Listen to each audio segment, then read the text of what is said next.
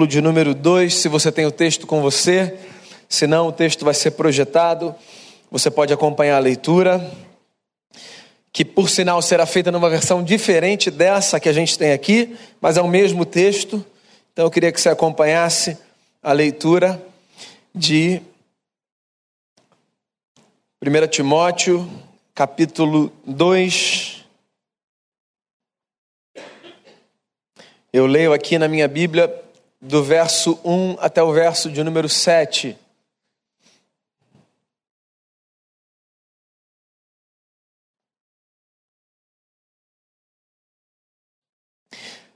E o texto diz assim: olha só. A primeira coisa que eu quero que você faça é orar. Ore como souber. Ore por todos os que você conhece.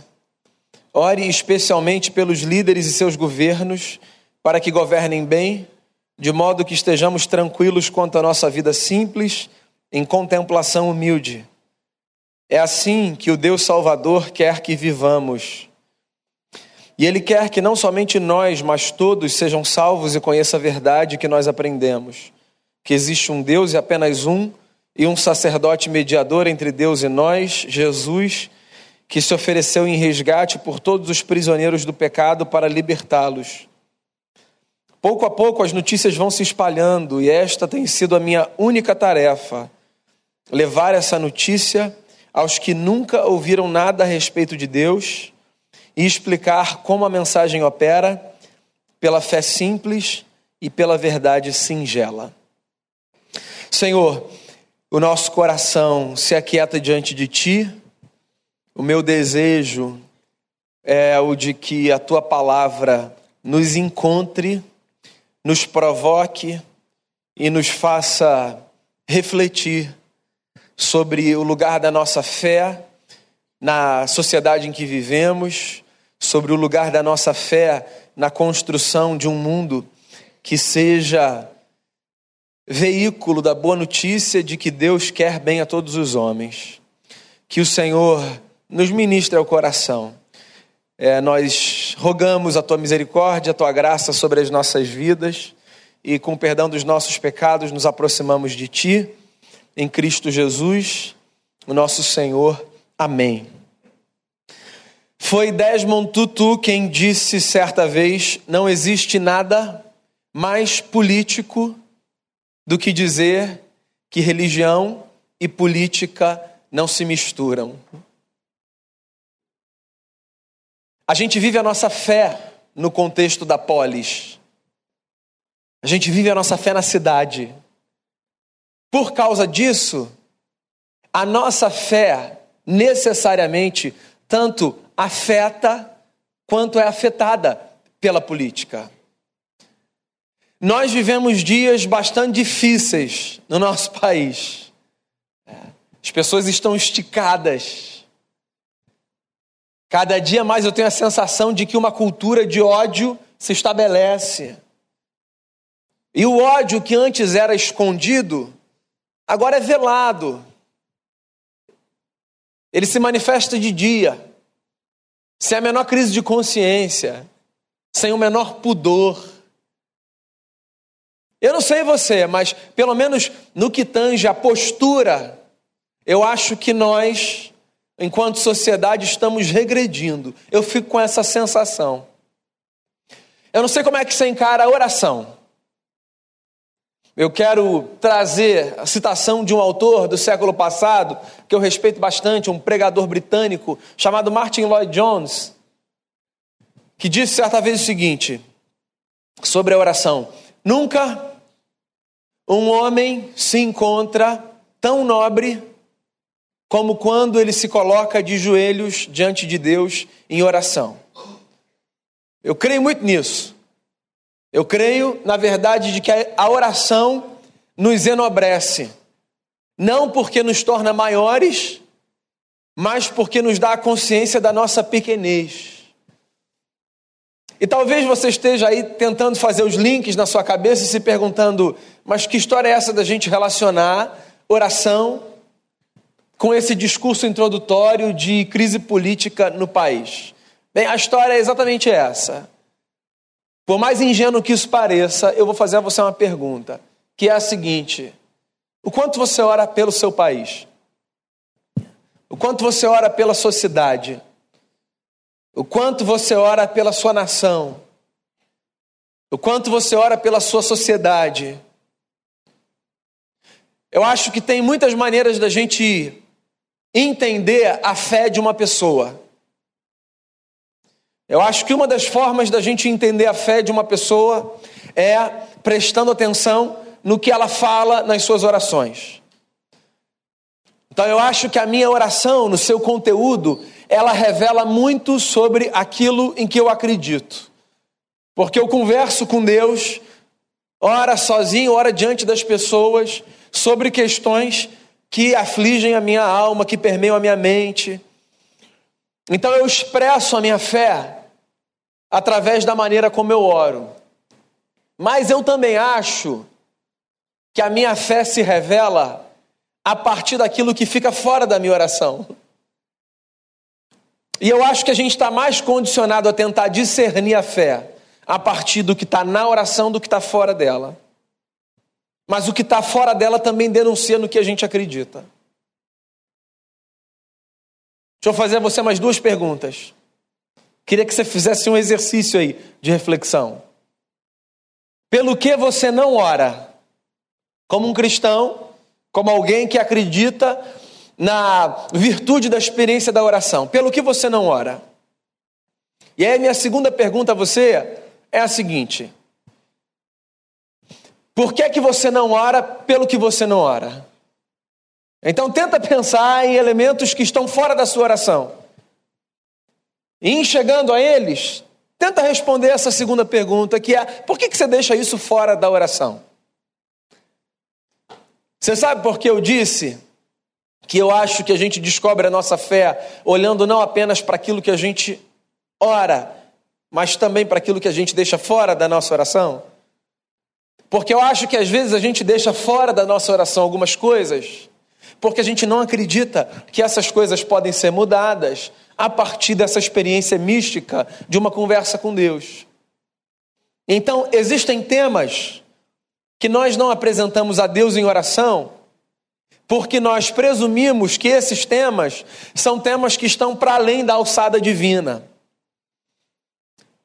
Por exemplo, um discurso muito comum, geralmente do sujeito não religioso, em relação à oração, porque mesmo o sujeito não religioso, do ponto de vista institucional, pelo menos num país como o nosso, ele cultiva algumas práticas que são práticas transcendentes, né? Então é muito comum você encontrar um homem ou uma mulher que não frequentam igreja, que não são adeptos de religião nenhuma, mas que falam da oração como uma prática sua. E aí tem gente que diz assim, vê se você já ouviu essa conversa. Ah, é, tem um negócio que está me incomodando, mas eu não vou, não vou nem perturbar Deus com isso, que isso aí é, é uma besteira para eu levar para Deus. É. Já ouviu isso? Então, esse discurso revela essa ideia que às vezes a gente tem de que existem coisas que estão para além da alçada de Deus. Ou porque são pequenas demais, e aí, aspas, a gente não quer incomodar Deus com isso, ou porque são grandes demais e a gente não consegue, não consegue conceber essas coisas como coisas que são passíveis de serem mudadas ou transformadas por intervenção divina. Então, assim, às vezes a gente deixa de orar pela reversão de quadros de saúde, porque diagnósticos já nos foram apresentados, porque Bem, nós conhecemos o que a ciência nos diz sobre o quadro, e aí nós falamos assim, por isso nós não oramos mais. Eu acho que é um direito, é evidente, você ora pelo que você quiser. Mas assim, na minha vivência, espiritualidade, eu prefiro acreditar que a esperança de uma oração que é entregue a Deus, mesmo contrariando o que quer que seja, mantém o meu coração mais em paz e me permite caminhar com um pouquinho mais de leveza num mundo tão duro e tão cruel. Eu já narrei aqui algumas experiências que me impactam muito né, nessa jornada pastoral de acompanhar pessoas que enfrentam enfermidades, às vezes do ponto de vista humano irreversíveis e que já se encontram em fases terminais na sua luta contra doenças. As experiências mais impactantes e mais profundas que eu já tive no pastoreio de gente que enfrenta doença num quadro muito avançado não foram as experiências de reversão do quadro, ainda que eu já as tenha visto algumas vezes. E tenha recebido de médicos discursos como é, a gente não sabe explicar como aconteceu, mas o fulano está aqui, o quadro se reverteu. Essas experiências me impactam muito, mas as experiências mais impactantes para mim, honestamente, sempre foram as experiências de gente que, num cenário assim, do ponto de vista humano, era absolutamente irreversível, Ainda assim, essa gente conseguia dizer: quando eu sair daqui, pastor, e aí continuava o discurso. Eu acho essa fé tão linda, tão, tão pura, tão preciosa. Essa fé não é assim a fé da crença num conto de fadas. Essa fé é a força da reconstrução no meio de um cenário do ponto de vista humano irreversível. E essa fé é a voz do que sofre, dizendo assim: Eu creio, que não existe absolutamente nada, nem por ser pequeno demais, nem por ser grande demais, que esteja fora da alçada de Deus. Você já deixou de orar por reversão de quadros clínicos de saúde? Deixa de orar não. Ainda que a sua oração seja doída, seja vacilante, seja sofrida, ainda que a sua oração seja um lamento, ainda que a sua oração seja a expressão de angústia de alguém que não consegue entender nada. Tem gente que deixa de orar. E talvez revele com isso que considera realidades dessa natureza realidades que estão para além da alçada divina. Tem, tem gente que deixa de orar por transformação de relacionamento, que fica naquela teologia assim de nascer assim, crescer assim, eu vou viver para sempre assim e que não consegue, diferente de Gabriela, acreditar na possibilidade de mudança. Pois ora, se a gente crê no Evangelho de Jesus, é porque a gente crê na possibilidade de mudança. E não na mudança que vem como a força de um raio que cai sobre nós e transforma a nossa vida num estalar de dedos. Na mudança que vem como resultado de um esforço contínuo, diário da gente tentar ser melhor, da gente progredir, da gente colocar diante de Deus aquilo que a gente sabe que precisa ser mudado. Nunca deixe de orar por absolutamente nada no campo das relações humanas. Se a sua ausência de oração for essa expressão de desconfiança, na verdade, de que Deus pode transformar, porque não existe absolutamente nada que Deus não possa transformar. Inclusive, eu li com vocês um pedaço pequeno da carta de um homem que foi o maior perseguidor cristão nas primeiras décadas do primeiro século.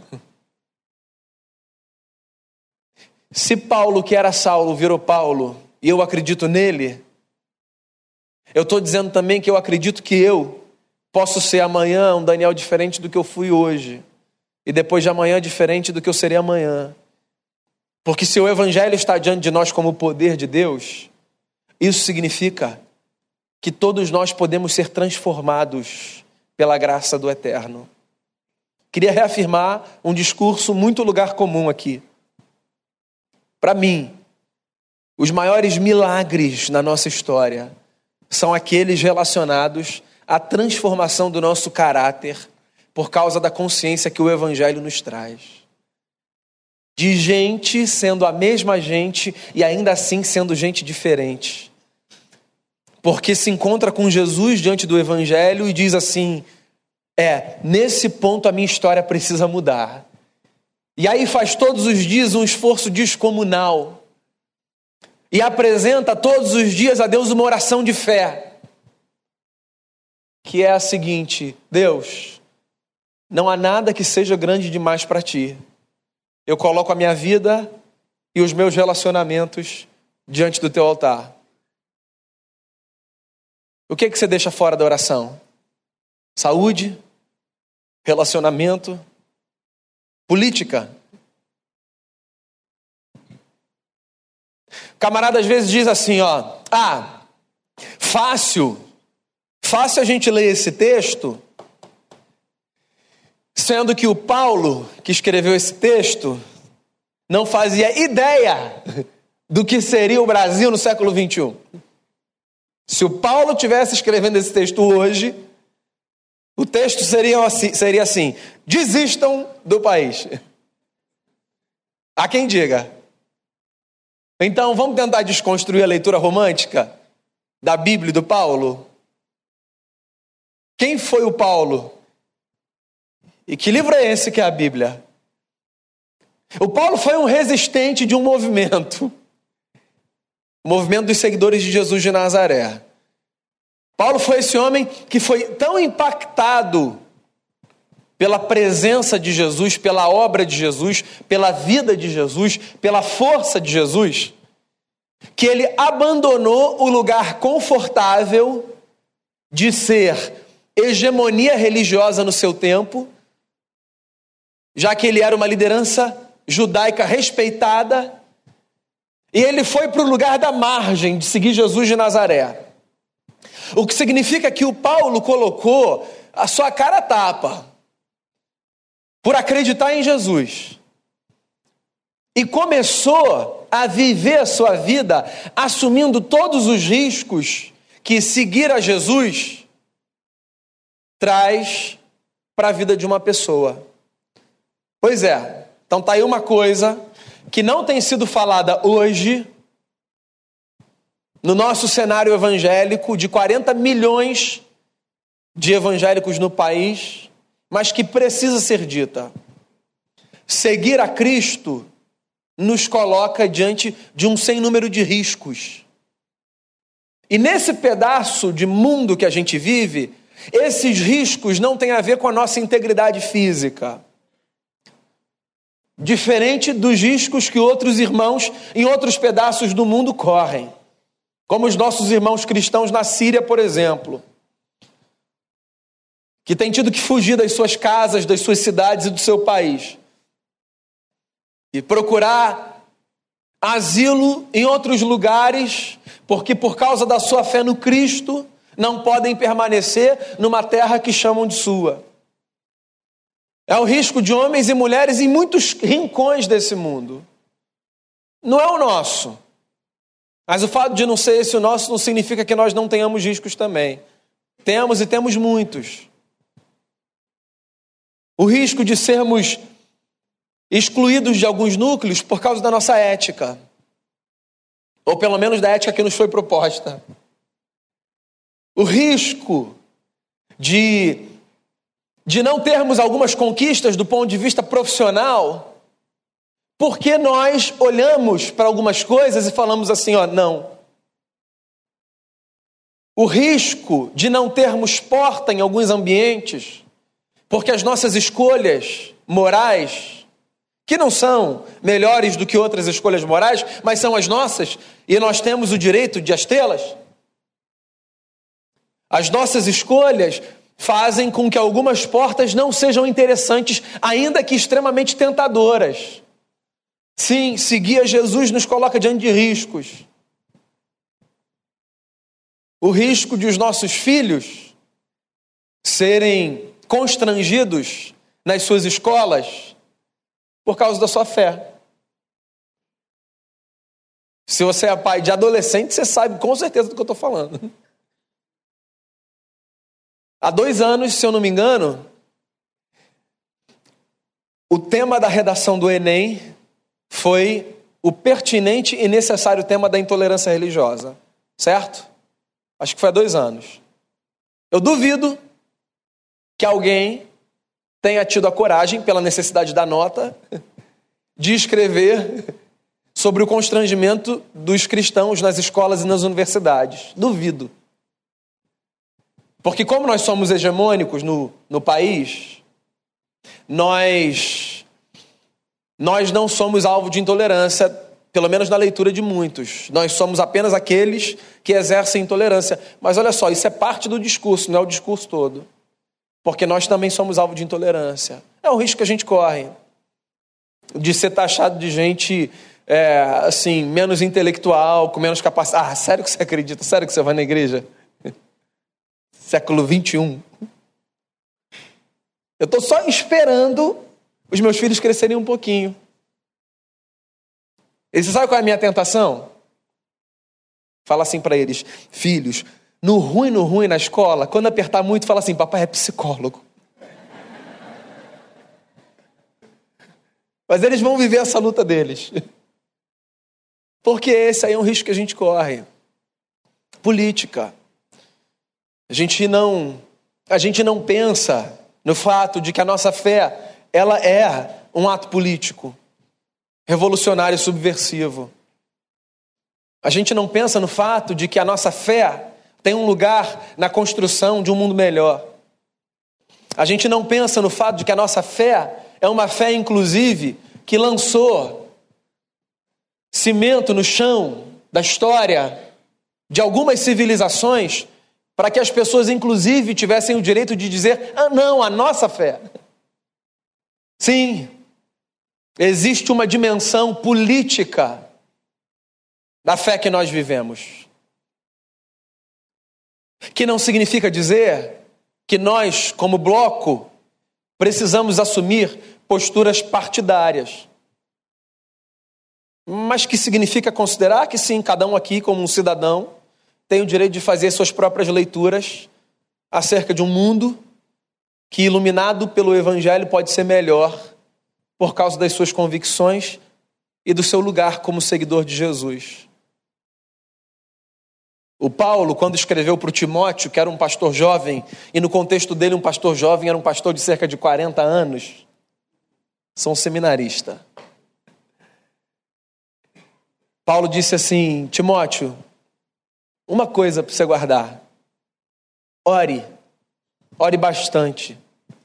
Ore pelos reis. Ore pelas autoridades.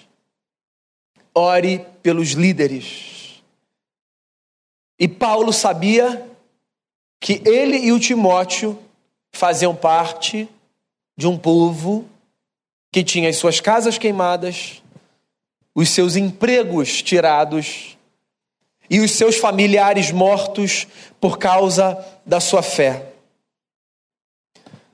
Eu acho que eu entendo o recado de Paulo aqui.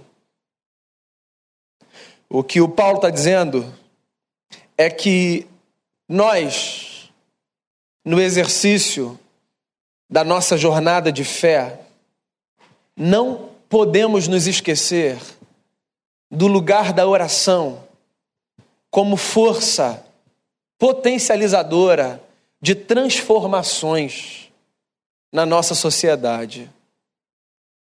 O que Paulo está dizendo é que existe uma experiência que é nossa não de exclusividade nossa, mas também nossa, que é uma experiência que possibilita mudanças. E Paulo chama essa experiência de a experiência da oração. O que ele está dizendo é: Timóteo, meu amigo, ore por transformação. O que solto pode ser um discurso muito perigoso, porque às vezes o cristão acha que o papel dele na transformação da história é apenas o papel da oração. E não é. Mas dizer que não é apenas o papel da oração não significa dizer que não é também o papel da oração. Sim, também é o papel da oração. E você sabe por que a gente precisa orar? Pela nossa cidade, pelo nosso estado, pela nossa nação.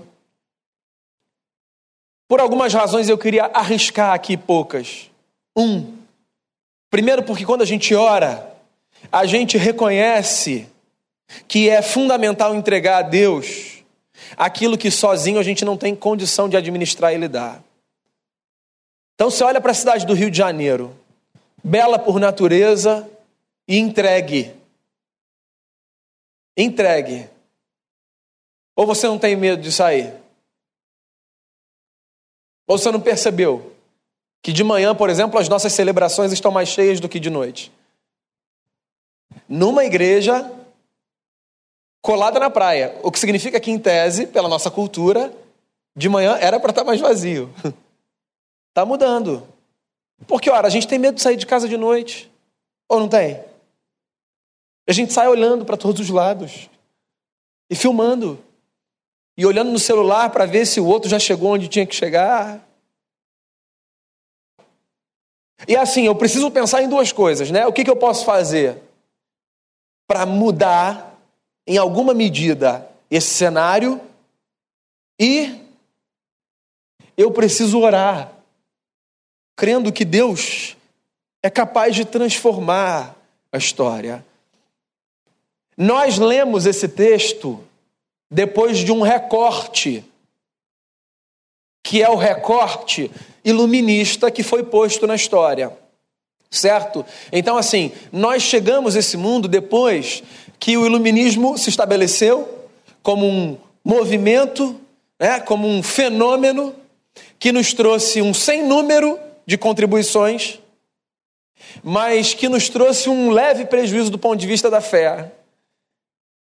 Nós passamos a acreditar, segundo nos ensinou Immanuel Kant, que a religião, inclusive, precisa ser vivida dentro dos limites da razão.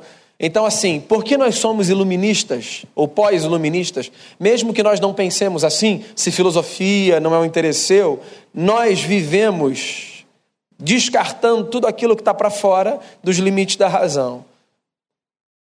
Assim, é, é o cenário em que nós nascemos. Só que a vida, como nós a concebemos pela fé, ela contempla muitas coisas que estão dentro da razão, mas ela contempla algumas experiências que estão para além dos limites da razão. E que não estão apenas no âmbito religioso. É o caso do médico que eu disse lá atrás, que chega para um paciente ou para um familiar e diz assim: Ó, não sei explicar, a ciência não tem nenhum registro acerca disso, mas esse quadro foi revertido, está para além da minha capacidade de explicar. Todos os indicadores eram contrários, o quadro é esse. Bom para você. E geralmente vem acompanhado de um discurso: você tem fé? Talvez essa seja a sua explicação. Porque tem coisa que está para além. Então, quando eu oro pela minha cidade, quando eu oro pelo meu estado e pelo meu país, eu estou reconhecendo a minha incapacidade de lidar com tudo que me toca, mas que eu não consigo abraçar exaustivamente. Quando eu oro, eu também digo para o mundo que a partir daquele momento eu passo a contar não apenas com o natural dos homens, mas com o sobrenatural de Deus. E talvez esse discurso seja muito místico, né? Sobretudo para presbiterianos. Mas eu gosto muito, sabe, quando eu estou em alguns ambientes e aí alguém me lembra do lugar da fé. E aí eu estou conversando sobre algum assunto, que é um assunto complexo, e aí alguém interrompe e diz assim: vamos fazer uma oração? E às vezes eu fico com aquela sensação constrangedora de por que eu não pensei nisso antes? É, eu gosto demais dessas interrupções. Do sujeito que diz assim, ó, vamos orar, aí para e fala assim, Senhor, eu quero entregar isso aqui a Ti. Quero entregar isso ao Senhor. Eu me lembro do Ari falando aqui na igreja uma vez, dizendo assim, que numas experiências de enfrentamento na luta, na vida, tinha horas que ele parava e falava assim: Ó Senhor, a partir de agora eu não tenho a menor condição de fazer nada. Está nas mãos do Senhor e dos anjos do Senhor. Eu ouvi isso aqui, sentado aqui. Isso me impactou profundamente. Porque eu, eu nem consegui enxergar que, em alguma medida, a oração é fazer exatamente isso, né? Fala, Senhor, agora não dá mais para mim. Se o Senhor puder mandar os anjos, eu agradeço essa gentileza. É. Então é isso aí. Eu oro.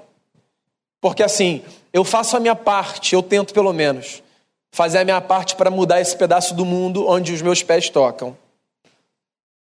Mas eu preciso contar com a graça de Deus. E olha só, você sabe como é que a gente faz a nossa parte? Não é necessariamente se filiando a um partido, propondo leis, ou as fiscalizando, ocupando um espaço público. A gente também faz a nossa parte quando a nossa fé empurra a gente para uma experiência de cidadania que contribua para que a nossa cidade tenha mais cara de céu do que de inferno. Então a minha parte passa por coisas do tipo não deixar a rua da igreja suja e não parar na porta do vizinho. A minha parte passa por dar um bom dia e um boa tarde, um boa noite. Para o cara que, enquanto eu estou dormindo, está lá acordado para não permitir que ninguém entre no meu prédio. Que é o trabalho dele, ok. Mas ele está fazendo isso. Eu posso dar um bom dia, uma boa tarde, uma boa noite. Né? Ou dizer assim para ele quando ele levanta a cancela: Obrigado, amigo. Não posso. Às vezes a gente acha que isso é pequeno, isso é relevante. Num mundo alimentado pelo ciclo do ódio como o nosso, você não faz ideia do poder subversivo de um bom dia, de um boa tarde, de um boa noite, de um Deus te abençoe. Então vamos mudar o mundo assim. A gente não precisa mudar o mundo só naquela dinâmica de entregar folheto, sabe qual é que é?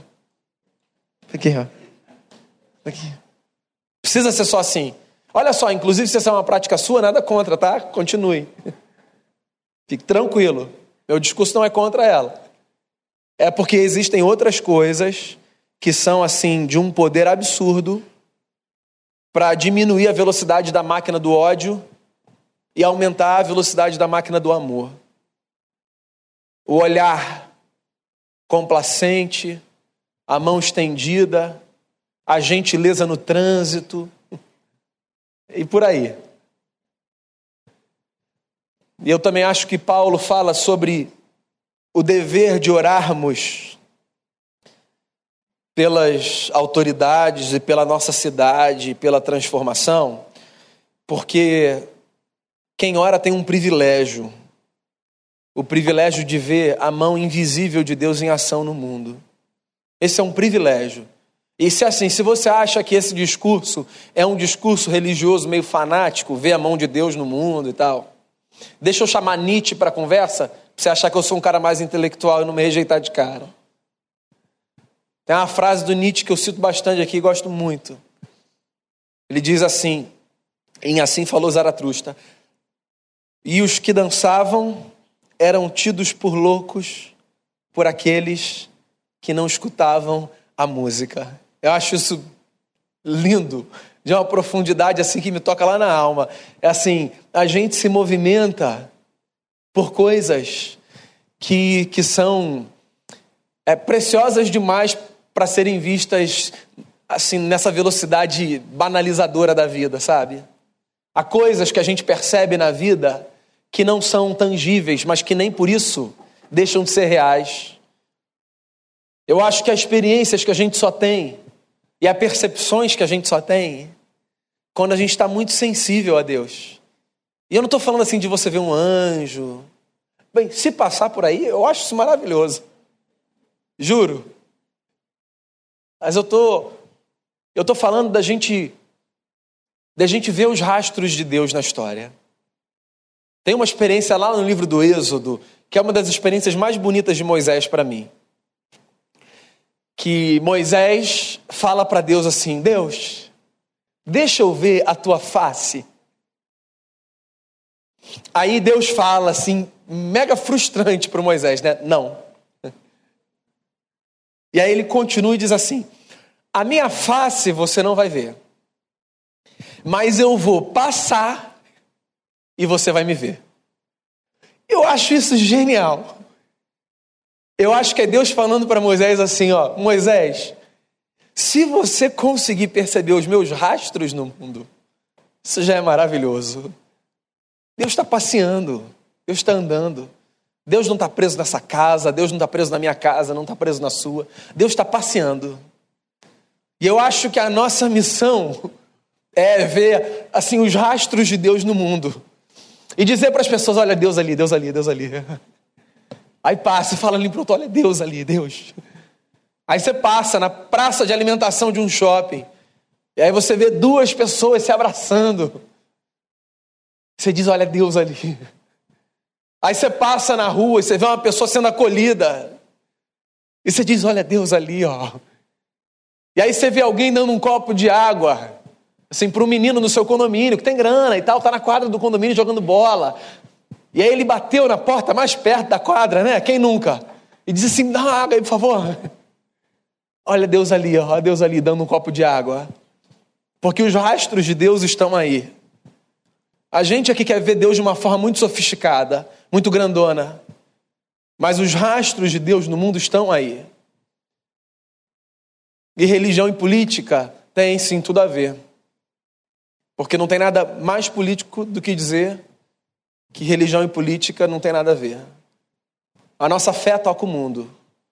E a nossa fé é tocada pelo mundo. É que tem o jeito certo e o jeito errado da nossa fé tocar o mundo. A gente não está aqui para fazer lei evangélica. A gente não está aqui para legislar a partir da Bíblia. A gente não está aqui para obrigar as pessoas a viverem a partir do nosso credo. Mas a gente sempre vai estar aqui para viver uma fé cidadã responsável, respeitosa e solidária e para orar. Não apenas pelas nossas causas particulares, mas pelas causas que são nossas, porque são de todos, e que se fazem nossas porque são do outro. Orem, é o recado de Paulo a Timóteo. A primeira coisa que eu quero que você faça é orar. Ore como você souber Ore por todos os que você conhece. Que a nossa oração se estenda pelas ruas da nossa cidade e pelas cidades do nosso estado e pelos estados do nosso país. E que a nossa oração, ao lado dos nossos atos, faça a justiça do eterno correr pelas ruas, como rios de vida, levando esperança para gente que perdeu a esperança. E dizendo para aqueles que estão perto da gente: Deus passou por aqui. Dá uma olhada nesses rastros. Não pode ser outra coisa senão a presença de Jesus de Nazaré, o nosso Senhor. Feche seus olhos, vamos orar. Louvado seja o teu nome, Senhor. Nós amamos a presença gloriosa do Senhor. Essa experiência de fé, que ela nos empurre para uma jornada de vida que contribua para o estabelecimento da ordem e não da desordem. Que a nossa presença na sociedade seja uma presença que incentive as pessoas a construção positiva. Que a nossa oração seja uma das nossas ferramentas, mas que o nosso proceder seja a nossa principal bandeira. Uma vida cheia da ética do Cristo, cheia do amor e do respeito, uma vida que, que se propõe a ser fonte de bênção na história dos outros. Como o Senhor tem sido uma grande bênção na nossa vida. Que o Senhor nos conduza e que a nossa fé seja uma fé que contribua para a construção de uma sociedade transformada todos os dias e que a gente não deixe de orar por absolutamente nada, porque não existe nada que esteja para além da capacidade do Senhor de intervir. Assim eu oro, colocando diante de Ti a nossa vida, em nome de Jesus. Amém. Amém.